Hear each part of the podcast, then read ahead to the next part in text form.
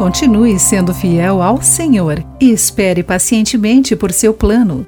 Olá, amigo do Pão Diário, bem-vindo à nossa mensagem de esperança e encorajamento do dia. Hoje vou ler o texto de Paul Fanchia com o título Da Vergonha à Honra.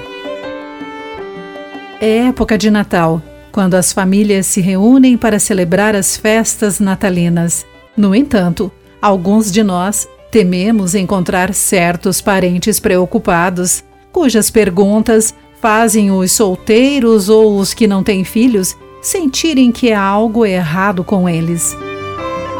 Imagine Isabel sem filhos, apesar de casada por muitos anos.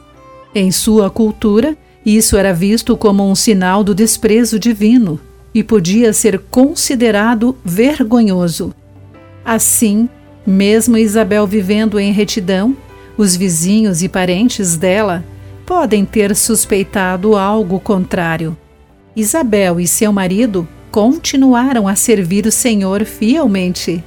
Com idades avançadas, ocorreu-lhes um milagre.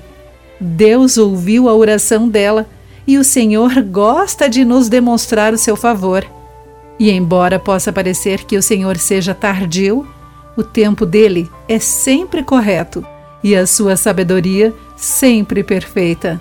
Deus tinha um presente especial para Isabel e Zacarias, o filho que seria o precursor do Messias, de acordo com a leitura de Isaías 40, versículos entre 3 e 5. Você se sente inadequado por parecer que algo lhe falta? Talvez um diploma universitário, um cônjuge, um filho, um emprego, uma casa. Continue sendo fiel a Deus e espere pacientemente pelo Senhor e seu plano, assim como Isabel a fez. Não importa nossas circunstâncias, Deus está agindo em nós e através de nós. Ele conhece o seu coração e ouve as suas orações. Querido amigo, pense sobre isso. Aqui foi Clarice Fogaça com a mensagem do dia.